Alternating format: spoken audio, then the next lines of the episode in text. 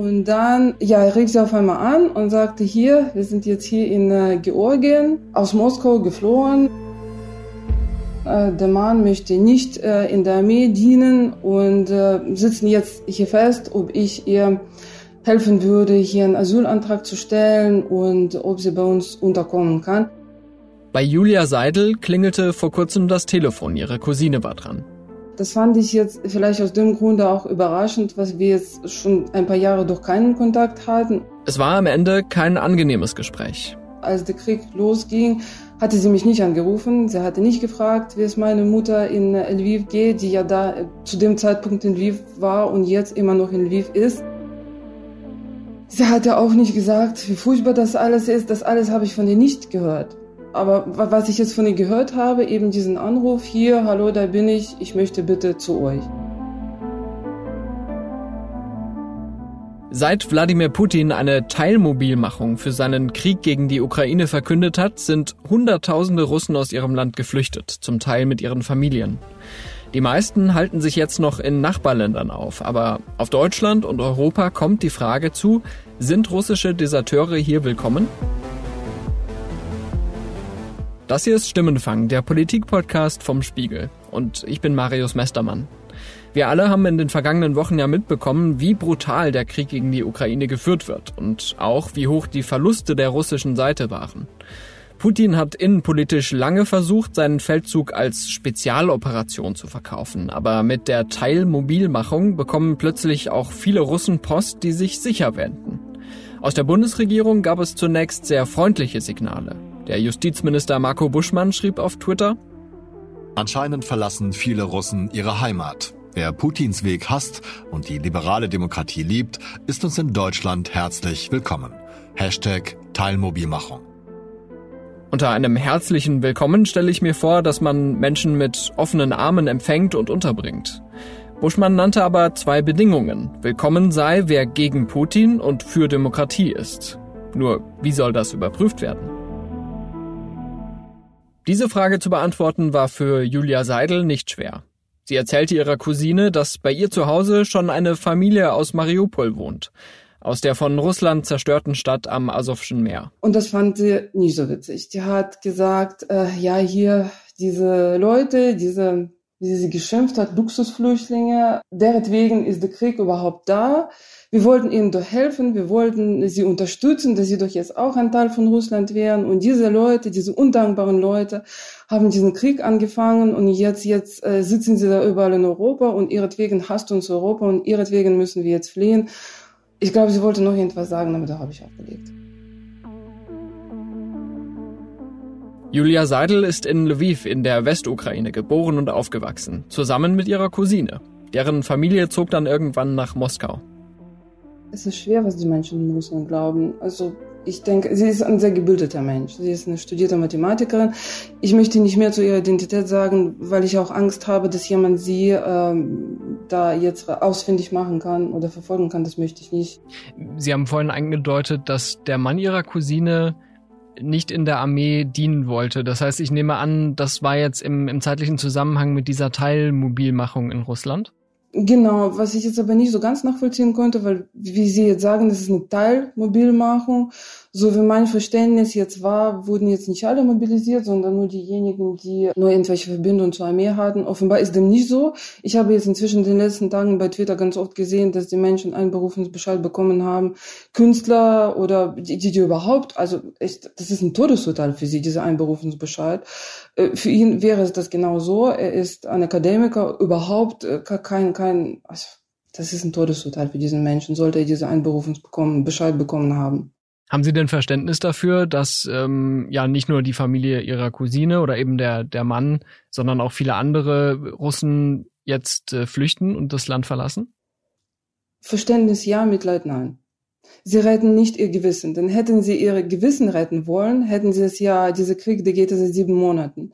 Hätten sie sich informieren wollen, hätten sie es gekonnt. Da hätten sie gewusst, was in Mariupol passiert ist. Da hätten sie gewusst von toten Frauen, von vergewaltigten Kindern, von zerstörten Städten. Das hätten sie alles gewusst, wenn sie es gewollt hätten. Aber sie wollten es nicht. Sie retten nicht ihr Gewissen. Sie retten einfach nur ihre Haut. Wie viele Russen vor der Teilmobilmachung schon geflüchtet sind, ist nicht genau erfasst. Schätzungen zufolge sind es zumindest mehrere hunderttausend, zum Teil mit ihren Familien, wie im Fall von Julia Seidels Cousine. Besonders viele sind erstmal ins Nachbarland Georgien ausgereist, was ohne Visum möglich ist. Dort kommt es aber bereits zu Konflikten mit der heimischen Bevölkerung. Das hat mein Kollege Walter Mayer kürzlich vor Ort recherchiert. Russland hält seit dem Krieg von 2008 bis heute etwa 20 Prozent des georgischen Territoriums besetzt. Deshalb sehen einige die flüchtenden Russen als Abkömmlinge eines Terrorregimes. Die Reportage meines Kollegen finden Sie in den Show Notes. Andere Russen haben zuletzt einen der teuren Flüge in die Türkei genommen, aber diese Fluchtroute ist eher was für eine kleine, zahlungskräftige Elite. Und dann wären da die Mitgliedsländer der Europäischen Union, die an Russland angrenzen. In diesen Ländern ist nicht nur die Sorge vor russischen Aggressionen besonders groß. Die estnische Regierungschefin Kaja Kallas sagte zum Beispiel, wir gewähren russischen Männern, die aus ihrem Land fliehen, kein Asyl. Sie sollten gegen den Krieg kämpfen. Und der litauische Außenminister Gabrielius Landsbergis sagte, Litauen wird denen kein Asyl geben, die vor ihrer Verantwortung weglaufen. Russen sollten bleiben und kämpfen gegen Putin. Die Ampelkoalition in Berlin sieht das in weiten Teilen anders. Die Bundestagsfraktionen von Grünen und FDP haben die Regierung aufgefordert, russischen Deserteuren Schutz in Deutschland zu gewähren. Und die SPD? Ich habe nachgefragt bei Frank Schwabe, dem menschenrechtspolitischen Sprecher der Sozialdemokraten im Bundestag. Und als wir am Mittwoch telefoniert haben, war er gerade in Straßburg beim Europarat. Das sehen wir ganz genauso. Nur wir haben ja als Sozialdemokraten das Innenministerium inne. Äh, insofern hatte sich ja auch die Innenministerin dazu schon positioniert. Insofern haben wir da jetzt keine extra Erklärung rausgegeben, aber die Positionierung ist identisch. Die Ampel hat da eine, eine klare äh, gemeinsame Haltung. Der Bundesjustizminister Marco Buschmann von der FDP, der hat kürzlich sogar getwittert, wer Putins Weg hasst und die liberale Demokratie liebt, ist uns in Deutschland herzlich willkommen. Stimmen Sie dem auch zu? Dem stimme ich zu. Wie gesagt, das ist eine Debatte, die führe ich auch mit vielen ukrainischen äh, Freunden und, und, und baltischen Freunden, polnischen Freunden, die ja eben zum Teil jedenfalls eine andere Ansicht haben und finden, irgendwie die Russen müssen ihr Problem sozusagen selber im eigenen Land lehren. Nur wenn man mit so einer Haltung rangeht, dann dürfte es ja gar kein Asylrecht geben. Dann müsste man ja sagen, auch jemand, der aus dem Iran oder aus Afghanistan fliegt, der soll mal gefälligst in den Ländern bleiben und dort äh, als, weiß ich nicht, revolutionär für einen Umsturz sorgen. Ich finde, das kann man von Menschen nicht verlangen, das kann man gar nicht beurteilen. Wann ist der Moment, wo jemand sagt, ich fliehe jedenfalls vor einem solchen diktatorischen Regime und in der Tat jeder Soldat weniger, der Herrn Putin zur Verfügung steht, ist, äh, ist in dem Fall gut. Was könnte denn die Bundesregierung eigentlich tun, um es äh, den Menschen äh, zu erleichtern, auch nach, nach Europa reinzukommen? Wir haben das Problem ja nicht nur bei Russinnen und Russen, sondern wir haben es ja in allen Teilen der Welt, dass unsere Konsularkapazitäten oftmals nicht ausreichen, unsere Verfahren ähm, eben zu kompliziert sind ähm, und einfach viel zu lange dauern. Und ähm, deswegen ähm, ja, muss es äh, schnelle Verfahren und im Grunde genommen unbürokratische Verfahren geben. Ansonsten gibt es eben nur die Möglichkeit, dass man wirklich wenn man sich durchschlägt bis nach Deutschland, sobald man im Inland ist. Ähm, nicht ist es ja auch eine Frage, wie geht man mit so einem Ansinnen um, aber ich kann mir sowieso nicht vorstellen, unabhängig von der Frage der Deserteure, dass jemand zurzeit überhaupt nach Russland abgeschoben wird. Die Europäische Union hat ja im September erst das Visa-Erleichterungsabkommen mit Russland ausgesetzt. War das aus Ihrer Sicht das falsche Signal? Ja und nein. Auch da verstehe ich, dass es schwer erträglich ist, dass äh, Russland eben ja Menschen umbringt in anderen Ländern, in dem, in dem Fall in der Ukraine und gleichzeitig Russinnen und Russen lustig durch die Gegend reisen und irgendwo am Strand liegen und so tun, als wenn nichts gewesen wäre. Dass man das einschränkt, die Möglichkeiten einschränkt, ähm, kann ich nachvollziehen. Aber in der Tat, es gibt eben andere, eine auch junge Zivilgesellschaft in Russland, die darauf angewiesen ist, auch in andere Länder gehen zu können, manchmal auch nur, um sich Rückzugsräume zu schaffen, um sich zu erholen, um dann vielleicht doch wieder nach Russland zu gehen, um dort zu versuchen, die Gesellschaft zu verändern. Die trifft man natürlich auch. Russische Dissidenten und Journalistinnen, die vom Regime verfolgt werden, können ja schon seit Monaten nach Deutschland kommen und auch hier bleiben. Und die Bundesinnenministerin Nancy Faeser von der SPD hat grundsätzlich angekündigt, dass Deutschland auch bereit ist, russische Deserteure aufzunehmen. Aber sie sagte auch, dass Asylanträge im Einzelfall geprüft werden sollen. Und um einen Asylantrag stellen zu können, muss man in Deutschland sein. Da reicht es nicht, irgendein Konsulat im Ausland aufzusuchen. Nach Angaben des Bundesamts für Migration und Flüchtlinge haben im September nur 311 Russen einen solchen Antrag in Deutschland gestellt. Die wichtigste Frage, wohin die russischen Deserteure wie genau kommen sollen, ist also noch ungelöst. Die Bundesregierung verweist auf die Europäische Union. Deshalb habe ich mal in Brüssel angerufen. Dort arbeitet unser Reporter Ralf Neukirch und beobachtet gerade eine intensive Debatte. Rechtlich bietet die EU da einen, einen hohen Schutzstandard. Und Leute, das ist nicht nur in der EU so, das ist auch in Deutschland so, die vor einem völkerrechtswidrigen Krieg fliehen und die auch deswegen fliehen, weil sie nicht an Kriegsverbrechen teilnehmen wollen, die genießen ohnehin Asylrecht. Theoretisch. Jetzt besteht äh, die Asylgesetzgebung der EU aber nicht nur aus diesen Asylgründen, sondern es sind ja auch noch andere Dinge geregelt, unter anderem die Dublin-Verordnung, die eben festlegt, welcher Mitgliedstaat für die Prüfung dieses Asylverfahrens zuständig ist. Und da fangen die Schwierigkeiten eben an, weil Polen zum Beispiel ein etwas anderes Verständnis davon hat, wer in die EU kommen sollte als Asylbewerber oder Bewerberin und wer nicht. Wie ist es denn gerade was die EU-Außengrenze angeht, um die Zugangsmöglichkeiten bestellt? Also die sind schlecht für russische Flüchtlinge, egal aus welchen Motiven sie jetzt das Land verlassen. Die haben sich auch nochmal verschärft in letzter Zeit. Es gibt jetzt eine Interpretation der Verordnung durch die Europäische Kommission, durch die äh, Innenkommissarin Frau Johansson, die besagt, dass keine Asylanträge mehr in Drittstaaten gestellt werden dürfen. Das heißt also, ein russischer Flüchtling, der es zum Beispiel schafft, nach Georgien zu gelangen, der darf da jetzt keinen Asylantrag mehr stellen. Jetzt stünde es natürlich äh, den EU-Ländern frei zu sagen, also was uns angeht, behandeln wir den jetzt trotzdem. Also das deutsche Konsulat oder die deutsche Botschaft in äh, Georgien könnte das jetzt machen, aber das verkompliziert die Sache zusätzlich es besteht eigentlich unter allen beteiligten Ländern Einigkeit, dass man da zu einer einheitlichen Lösung kommen will. Man ist sich einig, dass man sich einig werden will. Das heißt im Umkehrschluss, Alleingänge soll es nicht geben. Deutschland könnte zwar theoretisch reihenweise humanitäre Visa ausstellen und damit vielen Russen die Einreise ermöglichen, aber neben den bürokratischen Hürden und den Kapazitätsmängeln wird die scheinbare deutsche Willkommenskultur auch politisch ausgebremst. Es gab ja schon Treffen dazu und es gibt jetzt in dieser Woche wieder ein Treffen der Justiz- und der Innenminister, wo es auch wieder um das Thema gehen wird. Und man muss sagen, die Deutschen sind da mit ihrer großzügigen Haltung, die wird ja nicht nur von den Parteien der Ampelkoalition, sondern auch von der CDU sogar mitgetragen, sind da eindeutig in der Minderheit. Also verbal unterstützen zum Beispiel Frankreich äh, und Luxemburg diese Haltung noch, aber viel mehr Länder sind es dann auch nicht. Und eindeutig in der Mehrheit sind Länder wie die Balten, wie die Finnen, wie die Polen, die sagen, das ist einfach zu gefährlich, weil wir uns da möglicherweise russische Spione, Agenten Putins, Leute, die hier hybride Kriegsführung bei uns im Lande betreiben können, da reinholen. Mit dieser Befürchtung habe ich auch den SPD-Politiker Frank Schwabe konfrontiert. Schließlich wird auch in Deutschland gerade viel über die Gefährdung der kritischen Infrastruktur durch Russland spekuliert. Siehe Nord Stream oder die Sabotage bei der Deutschen Bahn. Seine Antwort darauf? Ich sag's mal so, wenn Russland ein Interesse hätte, in Deutschland Terroranschläge zu verüben, dann fürchte ich, sind schon genug Menschen äh, in Deutschland, die man dafür entsprechend nutzen kann. Die arbeiten vielleicht zum Teil in der russischen Botschaft, die ist gegenüber meinem Büro in Berlin. Also insofern, ähm, und da gibt's wahrscheinlich auch noch andere.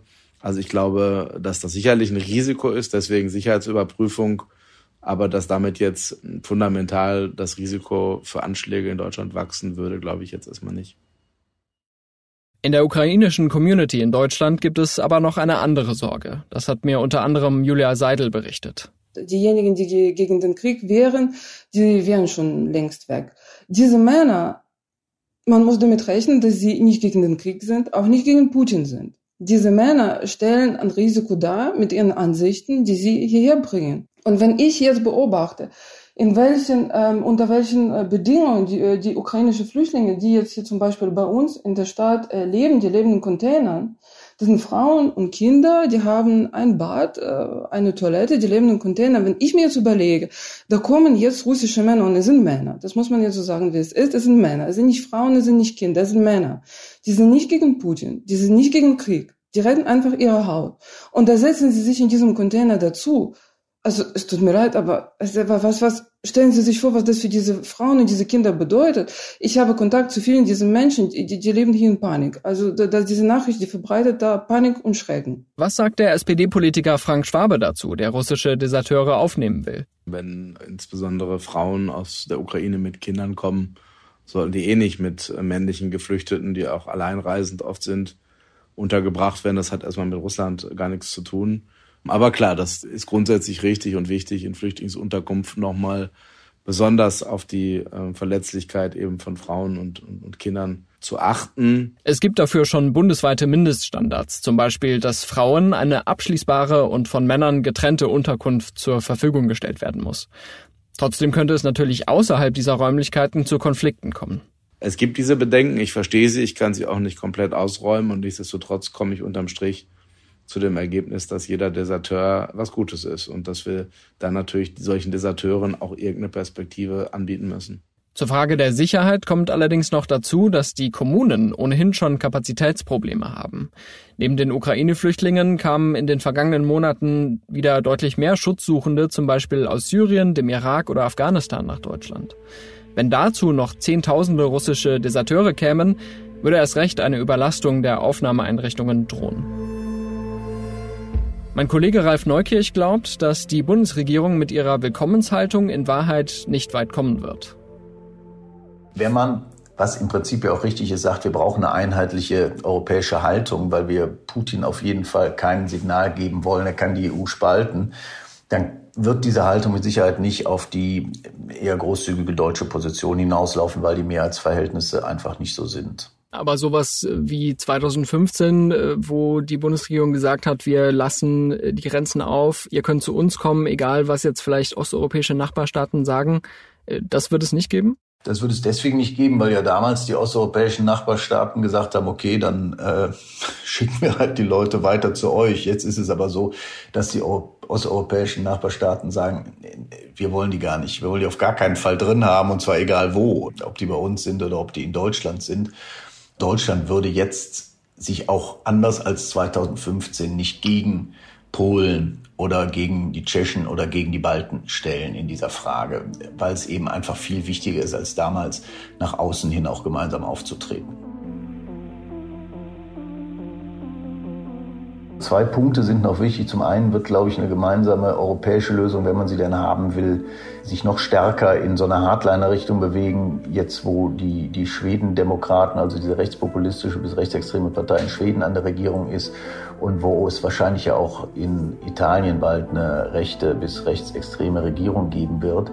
Und zum Zweiten muss man ganz ehrlich sagen, das würde hier keiner so offiziell bestätigen, aber das hört man unter der Hand immer wieder. Die Europäer hoffen eigentlich, dass Putin das Problem für sie löst, indem er nämlich einfach die Grenzen dicht macht und sagt, hier kommt keiner mehr raus. Und damit würde dann auch die Frage hinfällig, wie man mit russischen Flüchtlingen umgeht. So eine zynische Strategie wäre der EU zuzutrauen. Das kann man mit Blick auf die Abschottungspolitik im Mittelmeerraum mit Sicherheit sagen. Die Perspektive für Russen, die ihr Land aus Angst vor einem Kriegseinsatz verlassen wollen, wäre dann noch düsterer. Was wünschen Sie sich denn oder was erwarten Sie jetzt zum Beispiel von Ihrer Cousine? Das erwarte ich. Mein Gott, als dieser Krieg angefangen hat, da dachte ich, am 24. Februar, da dachte ich, nee, das kann doch nicht sein. Die Russen, die stehen jetzt doch auf, die sind doch Menschen. Sie haben doch also nicht nur ich habe Familie, sie haben doch auch Familien hier. Sie haben doch auch Freunde hier. Wir, wir waren früher mal Gut, inzwischen nicht mehr und das werden wir auch niemals wieder sein. Aber wir waren so etwas wie, wie Nachbarn und Freunde. Ich dachte, jetzt stehen sie auf. Jetzt sagen sie, Putin, hör auf, das geht nicht. Und das tun sie nicht. Das tun sie nicht. Sie wissen alles und das tun sie nicht. Und, und, und das kann ich einfach nicht fassen. Ich wünsche, dass ich sie nicht mehr hasse. Irgendwann, vielleicht. Sie haben jetzt den Kontakt zu Ihrer Cousine abgebrochen, oder? Nicht ganz, weil es ja doch auch Familie ist. Hm. Aber wie gesagt, ich möchte ihre Identität nicht preisgeben, weil ich einfach Angst ja, habe, dass sie, äh, dass russische Behörden das vielleicht äh, irgendwie lesen, das kennen ich, ich, was auch immer dazwischen uns ist. Ich möchte nicht, dass diese Menschen meinetwegen äh, verfolgt werden. Mm. Nee, das, das erwarte ich auch gar nicht. Ich habe mich eben nur gefragt, ne, wie das ist, ähm, ob dann sozusagen ein klarer Schnitt möglich ist oder ob man dann Nein, doch. Nein, ist er nicht. Ist mm. er nicht. Ich, ich nee, ist er nicht. Ich kann nicht schlafen, ich kann, ich kann gar nichts. Ich kann überhaupt nichts. Und äh, ich, ich wünsche oder ich hoffe mir, dass wir das irgendwann auf das Level bringen können, wo sie nicht sagt, diese Verbrecher aus Mariupol haben den Krieg angefangen. Es würde mir dann schon reichen, dass sie zumindest mal das versteht, dass das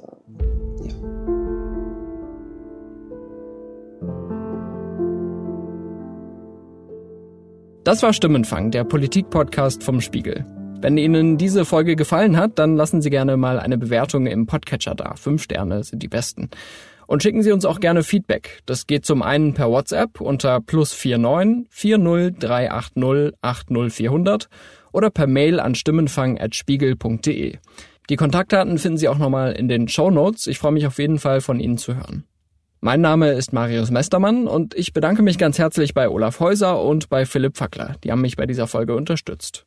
Unsere Musik kommt von Soundstripe und von Davide Russo.